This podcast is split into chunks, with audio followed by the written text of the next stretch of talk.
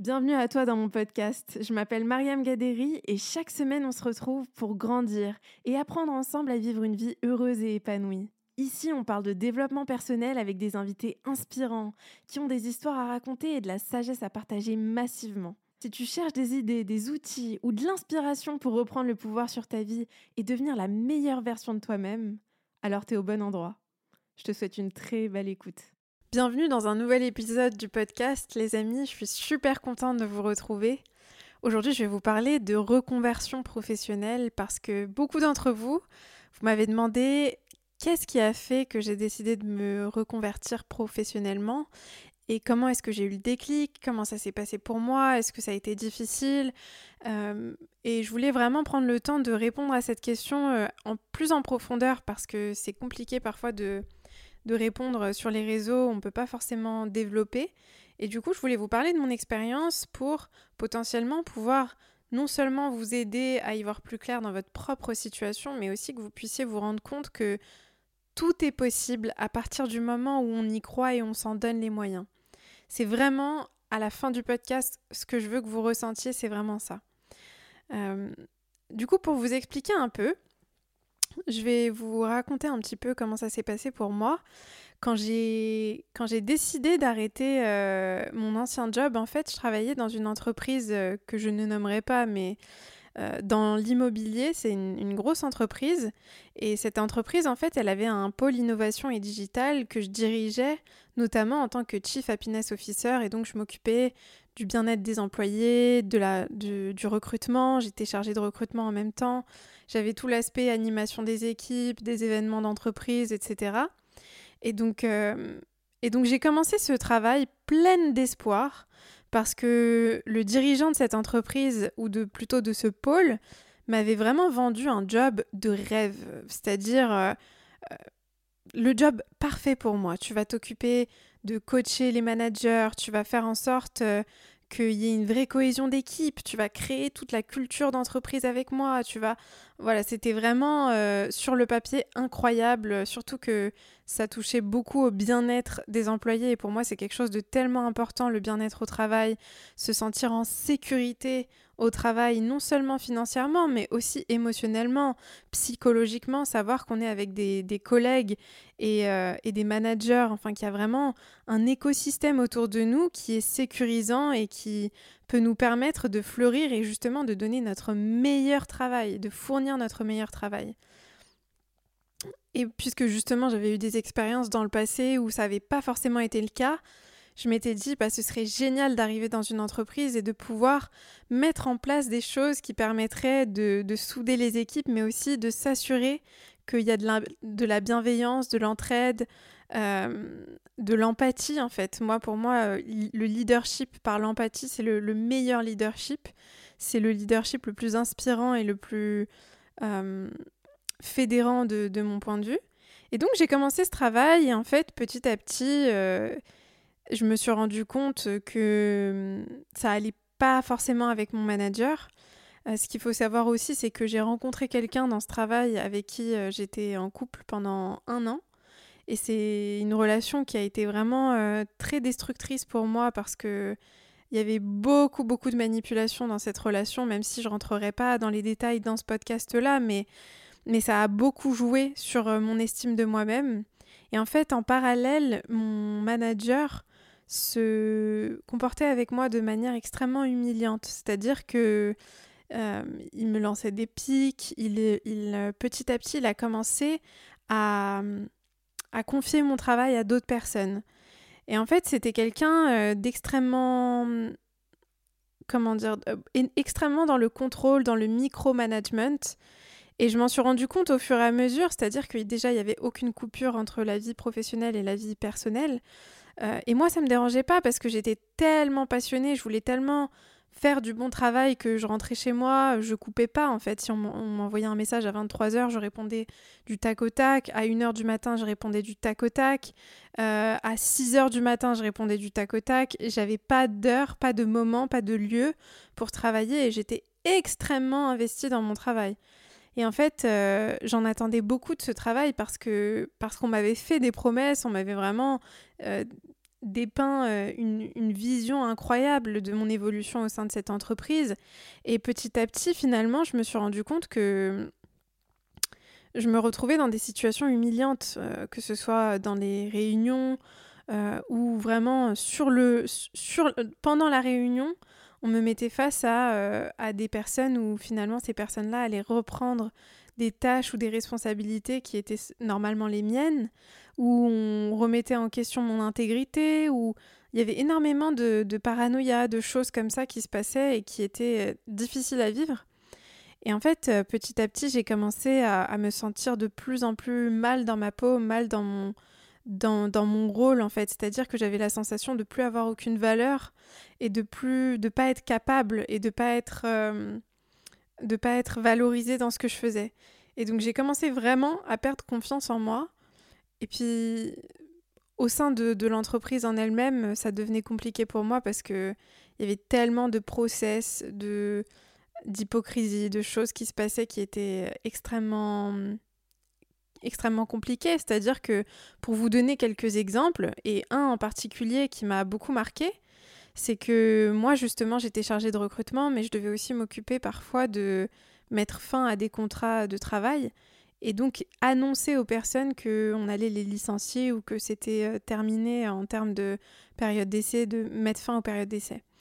Et en fait, euh, cette personne avec qui je travaillais, et encore une fois, je ne cherche pas à, la critiquer ou à la diaboliser. Euh, cette personne était vraiment, je pense, en très grande souffrance. C'est quelqu'un qui manquait, je pense, de qui manquait, je pense, d'intelligence émotionnelle et qui n'était pas en mesure de se rendre compte euh, de, de, l'impact de ce que de ce qu'il était en train de faire parce que d'un côté j'essayais de, de, créer une ambiance de travail qui était positive, saine et bienveillante et de l'autre côté le fait qu'il soit autant dans le contrôle et dans la suspicion, dans la méfiance, ça créait vraiment une contrebalance qui était compliquée. Et puis même moi, euh, j'ai dû bien sûr faire des erreurs dans mon travail, avoir des maladresses, ça c'est certain. Mais, euh, je me rappelle d'un épisode en particulier où en fait, on avait recruté deux nouvelles personnes. Et ces deux nouvelles personnes étaient encore en période d'essai. Et des retours qu'on avait, les retours étaient très positifs. Euh, les retours de leur manager étaient très positifs.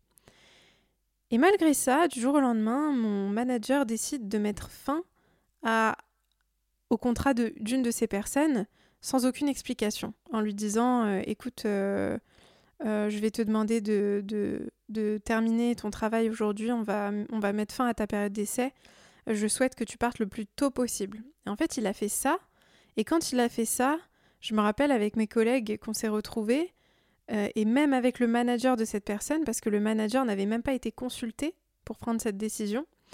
Et on était tous extrêmement perturbés par cette nouvelle et, très, attristés, très pour, euh, pour cette fille qui a dû partir de manière très brutale. On, l'a remercié très brutalement.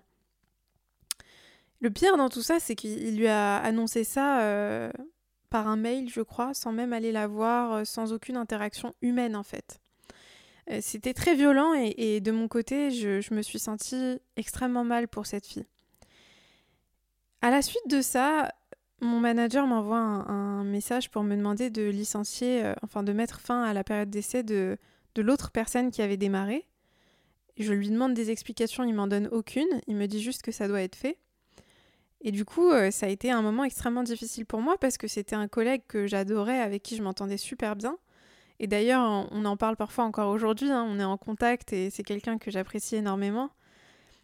Mais du coup, j'ai dû lui annoncer, et donc son manager aussi avec qui j'étais, qui était totalement contre cette décision, mais qui n'a pas eu le droit ou la possibilité de s'y opposer, on a dû lui annoncer que malheureusement, euh, on allait devoir mettre fin à sa période d'essai. Ça, c'est quelque chose que j'ai très mal vécu et je me suis sentie à ce moment-là complètement à l'encontre de mes valeurs, à l'encontre de mon intégrité, parce que ça n'avait aucun sens pour moi de faire ça. Et pourtant, vu que je travaillais et j'étais dans cette posture, j'étais obligée de le faire. Et en fait, euh, quelques jours plus tard, mon manager a, changé d'avis et a décidé de le garder. Et en fait, il avait ce comportement, donc il y avait un comportement extrêmement euh, euh, inconstant, instable, qui était très perturbant et insécurisant pour les employés de cette entreprise, et moi y compris, parce que il suffisait qu'une chose, une petite chose, une remarque, un, moment de, dans une réunion ou dans quelque chose qu'il allait entendre le dérange pour changer d'avis en fait sur quelqu'un et pour justement sans même sans aucune explication mettre fin à son travail, à son à sa collaboration. Et du coup, petit à petit, j'ai commencé à me perdre et j'ai commencé à me sentir de plus en plus mise de côté parce que parce qu'il y a des choses que j'appréciais pas et que je, j'exprimais aussi. Et je me suis rendu compte qu'en les exprimant, bah, je me sentais encore plus mise de côté. Alors que de mon point de vue, je le faisais dans, l'intérêt de l'entreprise et du fonctionnement des équipes et de, du bien-être général. Et en fait, c'est arrivé au stade où je j'arrivais plus à trouver de, sens dans ce que je faisais. Ça n'avait plus de sens pour moi, en fait. Parce que j'avais la sensation de, de nager à contre-courant et d'être dans un environnement qui ne reflétait pas du tout mes valeurs et qui ne reflétait pas euh, le potentiel que j'avais eu tendance à avoir en moi dans le passé. Et en fait, ce qui est très triste, c'est qu'à ce moment-là, j'arrivais même plus à avoir mon potentiel. J'avais juste la sensation d'être nulle, tout simplement. Le sentiment que j'avais, c'était ça. C'est je suis nulle, euh, je suis pas capable de fournir un bon travail et donc c'est pour ça que je suis dans cette situation. Je me remettais énormément en question moi-même au lieu de remettre en question ce qui se passait dans, cette entreprise et, et, de remettre en question euh, l'environnement dans lequel j'étais. Et c'est quelque chose d'ailleurs, les amis, qu'on a beaucoup tendance à faire. On a tendance à beaucoup remettre en question notre notre valeur, notre nos capacités, plutôt que de remettre en question l'environnement dans lequel on est et les personnes avec qui on interagit. Et du coup, en fait, ce qui s'est passé, c'est que je suis arrivée au stade où, je pleurais tous les jours, où je me réveillais avec la boule au ventre.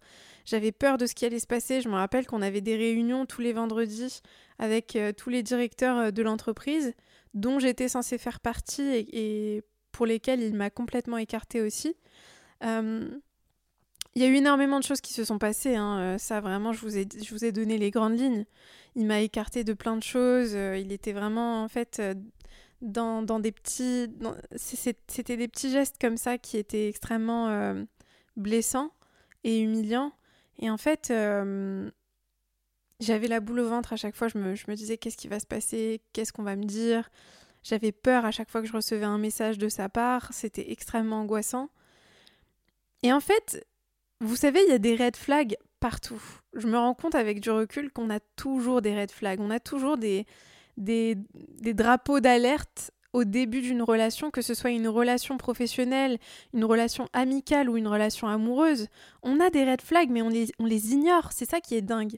Quand je suis arrivée dans cette entreprise, il m'a demandé de, discuter avec euh, tous les managers, tous les tous les managers d'équipe et, avoir une idée de, ce qui pouvait être amélioré. Et beaucoup d'entre eux se sont confiés à moi en me disant que ça allait pas du tout avec, euh, avec lui, justement, et que c'était euh, très compliqué pour eux de, de travailler avec, avec lui et que ça faisait des années que ça durait, etc. Et ça, en fait, ça aurait dû me mettre la puce à l'oreille, mais ça me l'a, ça m'a pas mis la puce à l'oreille. En fait, je me suis dit, euh, Pareil, autre chose qui a été compliquée et qui aurait dû me mettre la puce à l'oreille, c'est que au tout début, quand j'ai rencontré mon ex dans cette entreprise, je l'ai annoncé à mon manager par respect en lui disant voilà, euh, euh, je voulais te, le dire et te, t'en parler parce que si ça va à l'encontre des règles, euh, je n'hésiterai pas à mettre fin à cette relation ou en tout cas à, trouver un moyen de, ne pas enfreindre les règles. Ça n'allait pas à l'encontre de, des règles de l'entreprise. Et pourtant, il m'a quand même dit euh, il faut que tu partes ou il faut que lui parte. En gros, au tout début, il m'a dit euh, soit c'est toi qui pars, soit c'est lui qui part. Puis ensuite, il est revenu sur sa décision encore une fois. Donc ça, c'était des, des petits signes, des petits signaux d'alerte que j'aurais dû prendre en compte et que j'ai pas pris en compte euh, quand j'ai commencé parce que j'étais pleine de, j'étais en fait j'étais pleine d'illusions, pleine de d'étoiles dans les yeux où je pensais vraiment que ça allait être le job de ma vie et que j'allais faire carrière là-bas. Et je me disais, euh, c'est incroyable, on me donne ma chance. Parce que c'est vrai que malgré tout, et ça c'est quelque chose que je veux pas enlever à cette personne, c'est que malgré tout, il m'a donné ma chance. Dans le sens où j'étais très jeune, euh, j'avais que 23 ans, il m'a donné quand même un poste à responsabilité. Donc malgré ça, je, veux quand même être juste dans mes propos. C'est quelqu'un qui a, qui, a, qui a eu l'audace de me donner ma chance et, c'est quelque chose pour, la, pour lequel je suis très très reconnaissante. Et donc euh, voilà, à partir de ce moment-là, comme je vous disais, j'étais dans tous mes états et je me suis rendu compte que je pouvais plus continuer comme ça. Et je me suis dit, ok Mariam, qu'est-ce que tu peux faire? Tu adores les réseaux sociaux, tu passes énormément de temps sur les réseaux sociaux. Est-ce que tu pourrais pas développer un concept? Est-ce que tu pourrais pas développer une plateforme de bien-être, euh, de bien-être, de coaching mental, de, de conseils pour les personnes Et donc je me suis formée, j'ai commencé à investir dans une formation euh, et cette formation, c'était une formation, je me rappelle, qui m'avait coûté 1000 euros. Et je me rappelle qu'à ce moment-là, euh, je m'étais dit, waouh, c'est énorme, 1000 euros pour une formation.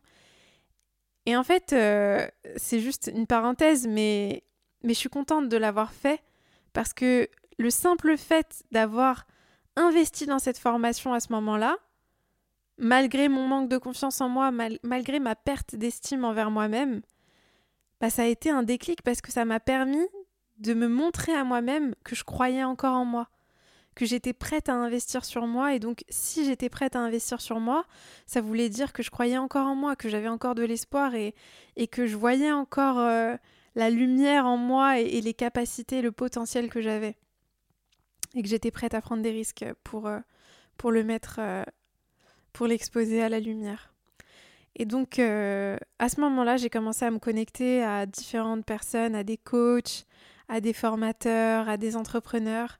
Et je me rappelle que j'ai eu une discussion avec euh, une coach qui s'appelle Julie et elle m'a raconté qu'elle avait décidé de quitter son ancien job où elle était vraiment enfin elle avait un poste euh, à haute responsabilité, elle était cadre, elle coachait des, managers euh, dans son entreprise. Je crois que c'était une entreprise de conseil. Enfin, c'était vraiment un poste à haute responsabilité que beaucoup de gens aimeraient avoir. Et finalement, avec toutes ces responsabilités, le fait qu'elle euh, qu'elle ait un, un prêt immobilier, des enfants, une famille, elle a quand même pris la décision de quitter son job et de se lancer à son compte. Et en fait, je me suis dit, mais Mariam, t'as 25 ans, t'es pas mariée, t'as pas d'enfant, t'as pas de prêt immobilier, qu'est-ce que t'attends? Et à ce moment-là, je me suis dit, mais si tu fais pas ça maintenant, quand est-ce que tu vas le faire? Tu auras toujours une bonne raison de pas le faire. Il y aura toujours une bonne raison. Il n'y aura jamais un bon moment. On attend toujours le bon moment. On se dit, mais c'est pas encore le bon moment. C'est pas le bon moment. C'est pas le bon moment. Je suis pas encore prête. Je suis pas encore prête. Il y aura toujours une bonne raison de ne pas affronter ses peurs. Il y aura toujours une, bonne raison. Et quand je dis une bonne raison, c'est que les raisons sont vraiment bonnes en fait. Je ne dis pas ça ironiquement. Les, raisons sont vraiment valides et valables. Mais si on écoute ces raisons, on prendra jamais, jamais, jamais le risque de vivre nos rêves et de vivre la vie qu'on rêve de vivre. Si on attend demain, si on attend dans un an, si on attend dans trois ans, si on attend dans quinze ans, bah dans quinze ans, il y aura encore une bonne raison. En fait, c'est maintenant que ça se fait. C'est maintenant qu'il faut prendre le risque. C'est maintenant qu'il faut prendre le risque. Et je me suis dit, tu sais quoi, Mariam, tu vas prendre le risque de partir et, et tu vas avoir très peur. Tu vas avoir très peur, tu vas pas savoir ce que tu vas faire, tu vas pas trop savoir où tu vas, en, tu vas aller. Et je me rappelle qu'à ce moment-là, j'avais eu l'idée de développer une application de bien-être mental. Je voulais vraiment développer une appli euh, qui permette à, tout le monde de suivre des séances de thérapie ou de coaching euh, de façon digitale. Donc, c'est-à-dire que tout le monde puisse accéder à ces services-là à un prix moins, moins élevé qu'un accompagnement vraiment personnalisé mais qui les aide quand même à guérir, à aller mieux, à travailler sur eux-mêmes, à avoir un guide et un, accompagnement semi-personnalisé. Et donc, je suis partie en me disant, bah, je vais créer mon appli et je vais me lancer et ça va être génial. Mais très vite, je me suis rendu compte en partant que j'étais morte de peur. J'étais, mais pour moi, le, plus, le plus difficile dans tout ça, c'était l'aspect financier. Alors, pour être totalement transparente, j'avais vraiment de la chance à ce niveau-là parce que vu que j'avais fait une rupture conventionnelle, je touchais le chômage. Mais malgré ça, je touchais un chômage qui était pas forcément au niveau de ce, dont j'avais besoin pour être en sécurité. J'étais vraiment euh, tous les mois à découvert. Je vais pas vous mentir, j'étais vraiment à découvert à chaque fois. Et c'était hyper angoissant pour moi d'être à découvert. Je peux même pas vous expliquer ce que je ressentais. Et, j'ai vraiment une, une, relation. Enfin, j'avais à ce moment-là une relation hyper anxiogène à l'argent où, si j'étais à découvert, c'était la, fin du monde pour moi et je me sentais, encore plus nulle finalement. Et pendant quelques mois, j'ai essayé de faire mon appli, j'ai pas réussi, je me suis, je me sentie en échec total. À ce moment-là, j'ai eu mon monde qui s'écroulait. Je me suis dit, mais en fait, euh, t'es un échec, Mariam. T'es vraiment, euh, vraiment un échec. Non seulement t'échoues dans ton travail, en plus de ça, tu, tu, prends le risque de quitter ton travail, mais euh, t'arrives même pas à te lancer dans ton projet. ça va pas avec t'as toujours pas réussi à tourner la page avec ton ex. Enfin, j'étais vraiment dans un état où, où j'arrivais pas à me sentir, j'arrivais pas à, je me sentais complètement sans valeur. Et j'ai commencé à rentrer dans une spirale horrible où je suis rentrée en dépression, où je me suis sentie, euh, mais tellement, tellement angoissée. Et ce qui s'est passé, c'est que j'étais tellement angoissée de me retrouver sans argent, de plus pouvoir payer mon loyer, de que je me suis dit écoute, tu sais quoi Tu vas tenter un tu vas tenter euh, quelque chose de désespéré, tu vas essayer de recontacter ton ancien manager. Parce qu'en fait, je savais à travers euh, des discussions avec d'anciens collègues qu'il ne m'avait pas encore remplacé. Et donc je l'appelle et puis je parle avec lui et j'essaye de renouer un peu le contact. Et puis je, lui demande s'il serait intéressé que je revienne euh, travailler avec eux, même ponctuellement et, que j'étais prête à, les aider s'ils avaient besoin, etc. Et puis lui il me dit euh, d'accord ok ça peut être super intéressant, euh, bah merci t'as bien fait de m'en parler, ça peut être super, écoute je te promets que je reviens vers toi, vendredi prochain sans faute t'auras une réponse. Le vendredi d'après, j'ai pas de réponse, j'attends encore un peu, et puis euh, la semaine suivante, je le recontacte, et puis ensuite j'essaye de l'appeler, il répond pas. Et à ce moment-là, je commence à me sentir vraiment, vraiment mal. Et là, j'ai un collègue au téléphone, un ancien collègue, qui me dit euh, euh, Ah oui, Mariam, j'ai entendu que tu avais demandé à, on va dire qu'il s'appelle Jean, à Jean de revenir travailler avec nous, mais en fait, il a dit, il a dit aux autres directeurs que que tu reviendras jamais, enfin qu'il te reprendra jamais. Euh. Et en fait, j'ai cette discussion avec lui. Il l'a pas dit méchamment, au contraire, hein, il me l'a dit avec beaucoup de bienveillance pour que je sois au courant parce qu'il savait que j'attendais une réponse. Et lui, c'était vraiment quelqu'un de super, euh, super bienveillant avec moi.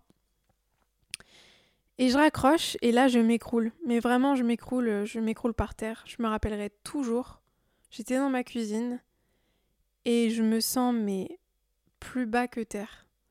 Je me suis rarement dans ma vie entière sentie aussi humiliée, aussi comme si j'étais une moins que rien en fait. Et je m'écroule et je pleure, mais toutes les larmes de mon corps, et je me dis, mais je veux même plus. J'ai des pensées vraiment horribles, j'ai des pensées vraiment hyper sombres. Et je me rappelle dans ce moment-là de, de grandes, grandes souffrances où je me suis sentie tellement humiliée. Et puis en plus, je savais que mon ex travaillait encore là-bas et qu'il allait apprendre ça et que j'allais être doublement humiliée parce que j'avais déjà eu le sentiment d'être humiliée et rejetée par mon ex. Donc c'était vraiment un tourbillon, un mélange de, de, de sentiments euh, très, très douloureux. Et du coup, à ce moment-là, je me sens en échec total. Et en même temps, ce qui est hyper intéressant et que j'oublierai jamais, c'est que dans ce grand moment de souffrance, à un moment donné, je commence à me relever du sol de ma cuisine et j'ai comme une sorte de d'intuition certaine qui me vient.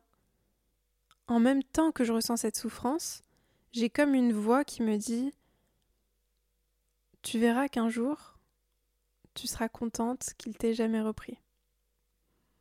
Tu verras qu'un jour, tu seras reconnaissante qu'il n'ait pas voulu te reprendre.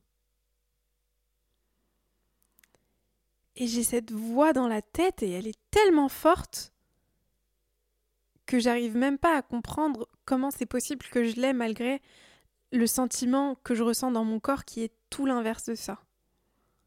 Mais, mais cette voix et, cette intuition, elle est tellement forte que j'arrive, pas à l'ignorer.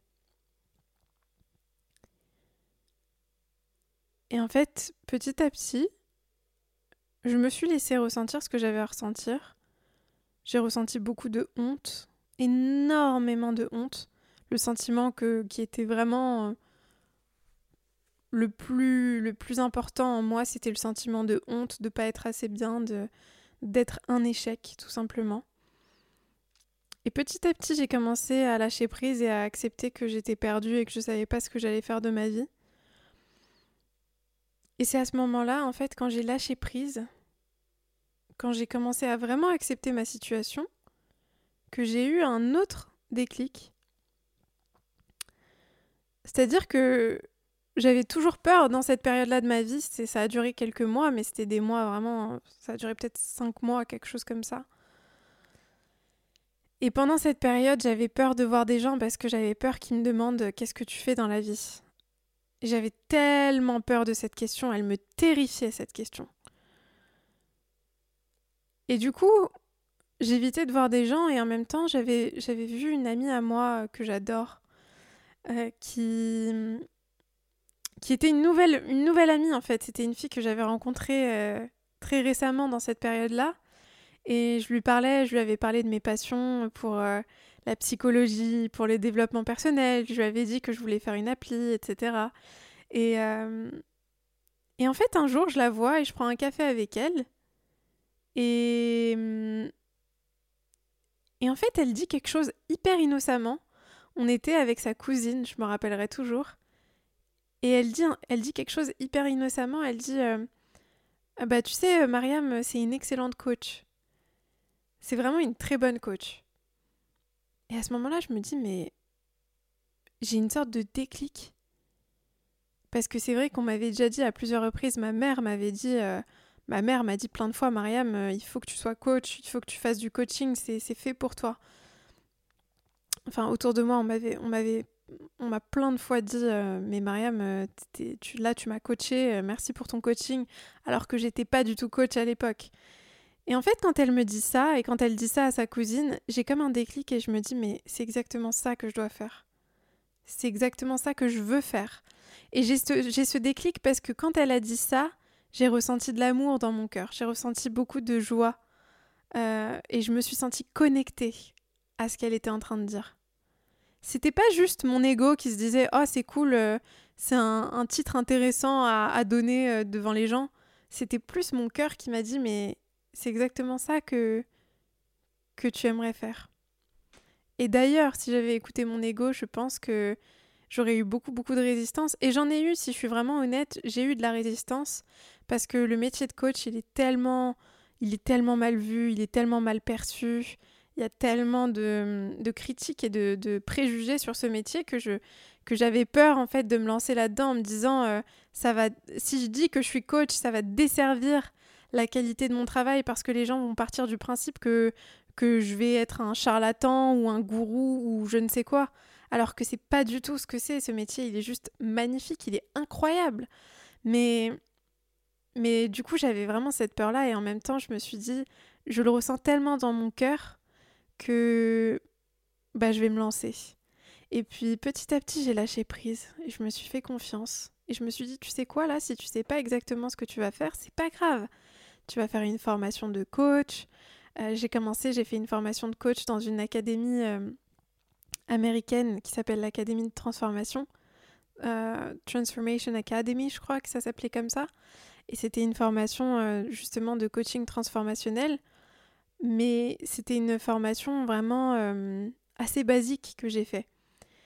Et...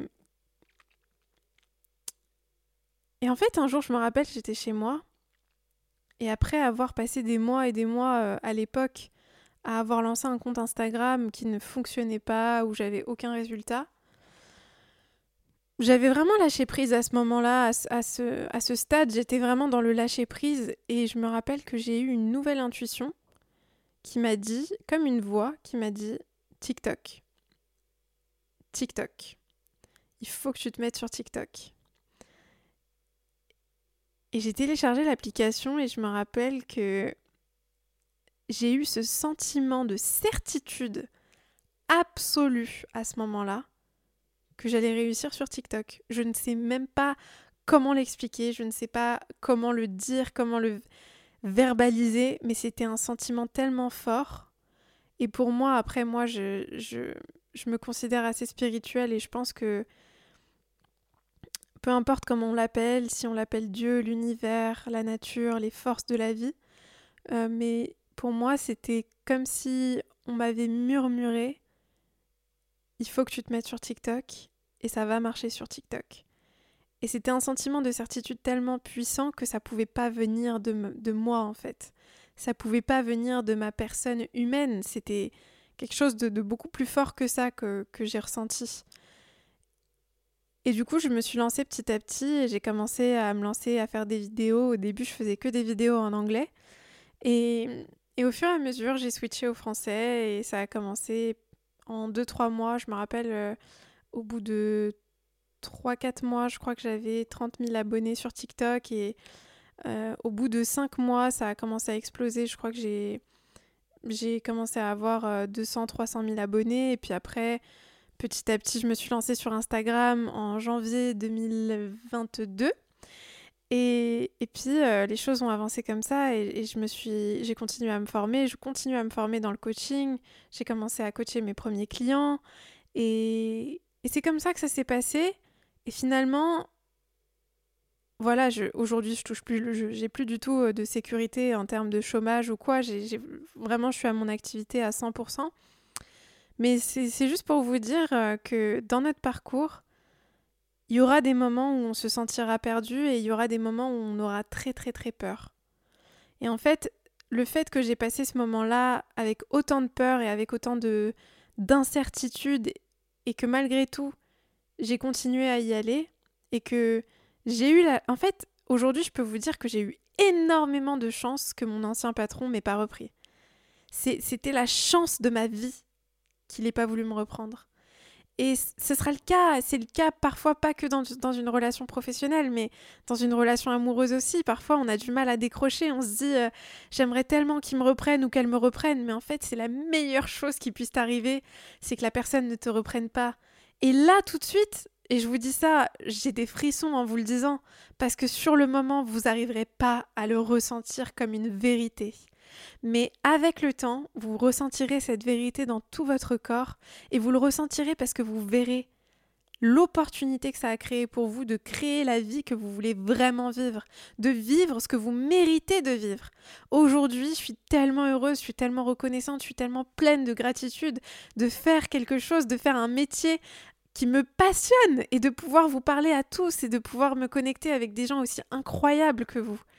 Parce que vraiment, les gens qui, quand vous m'écrivez sur Instagram, sur TikTok, euh, par mail, que je lis vos, messages, mais je suis, bluffée. Je me dis, mais j'en ai les larmes aux yeux parfois. Je me dis, mais mon Dieu, c'est incroyable. Je suis connectée avec des gens tellement bienveillants, tellement tellement bon. Je sens la bonté des gens qui m'écrivent et des personnes qui, pour moi, c'est vraiment, j'ai l'impression d'avoir trouvé une famille que j'ai peut-être, c'est une sensation que j'ai jamais eue dans ma vie, c'est la sensation de d'être connectée à ce point-là à, des personnes qui me ressemblent et on se ressemble en fait. On pense qu'on se ressemble pas parce qu'on croit que la ressemblance, elle doit être physique ou elle doit être en termes d'âge ou elle doit être en termes de parcours, mais on se ressemble dans nos valeurs, on se ressemble dans, notre cœur. Et ce que je veux vous dire vraiment aujourd'hui dans, dans ce podcast, c'est que croyez en vous, crois en toi, crois en toi, crois en tes capacités, crois en ce que tu es capable d'accomplir. Et accepte que ça va être douloureux, accepte que ça va, ça va être flippant, tu vas avoir peur, et je te le dis, tu vas avoir tellement, tellement peur, mais fais-toi confiance, visualise la vie que tu veux vivre et dis-toi que ça en vaut tellement la peine. Dis-toi que tu en vaut la peine. Et si je peux te donner juste un conseil qui va te permettre d'avancer et d'avoir la sensation d'avancer dans le bon sens, investis sur toi, investis sur toi. Que ce soit une formation, que ce soit un livre, que ce soit peu importe, investis sur toi, investis sur tes connaissances, investis sur ton parcours. Montre-toi, montre, envoie-toi des signaux que tu crois en toi, que tu es prêt à donner, à investir, à faire des efforts pour toi-même. C'est la plus belle chose que tu puisses faire pour toi et c'est celle qui aura le plus de retour sur investissement. Forme-toi, développe tes compétences, tes compétences humaines, tes compétences relationnelles, tes compétences professionnelles. Investis sur ta vie. C'est juste, c'est vraiment tellement, tellement important et ça me, ça m'attriste de voir que certaines personnes se négligent et n'auraient aucun mal à investir dans leurs relations avec les autres, dans des cadeaux, dans des choses pour les autres, mais ne font pas la même chose pour eux. Investis, mise sur toi, mise, prends le risque de changer de vie. C'est la meilleure chose que tu puisses faire et je peux t'assurer vraiment que c'est le risque qui aura le meilleur retour sur investissement. C'est le risque que tu ne regretteras jamais parce que même si ça marche pas ou même si, si ça ne marche pas tout de suite, tu eu un parcours incroyable, semé d'embûches, semé d'obstacles, mais que tu auras réussi à surmonter. Et je peux dire aujourd'hui avec certitude que ça marchera forcément. Par contre, c'est qu'une question de timing. Tout est une question de timing. Si tu y crois, si tu te donnes les moyens, mais, mais qui va t'arrêter? Qu'est-ce qui va t'arrêter? Ça va forcément marcher. J'espère que ce podcast t'a plu et j'espère qu'il a résonné en toi. J'espère qu'il t'a donné de l'inspiration et qu'il t'a fait voir que, bah, que mon parcours n'est pas tout rose. Il y a tellement de choses dans mon parcours dont j'ai pas parlé. Mais là, je voulais vraiment me focaliser sur la reconversion professionnelle parce que je sais que c'est quelque chose qui, qui nous touche tous, enfin qui, qui touche beaucoup d'entre nous en tout cas. Je sais que beaucoup de gens se posent des questions. Et d'ailleurs, c'est très sain de se poser des questions. Donc j'espère que ça t'a aidé d'une manière ou d'une autre. Si le podcast t'a parlé, s'il a résonné en toi un tout petit peu, n'hésite pas à me laisser un avis ou une note sur Apple Podcast ou Spotify. Quand tu laisses un avis écrit sur euh, Apple Podcast, c'est quelque chose... En fait, vous n'avez pas idée à quel point ça me donne de la force et ça m'aide à ça m'aide à vraiment savoir ce qui est bien, ce qui n'est pas bien ou ce que je peux améliorer. Je te remercie par avance de prendre le temps de laisser un avis et comme d'habitude, je t'envoie plein d'amour.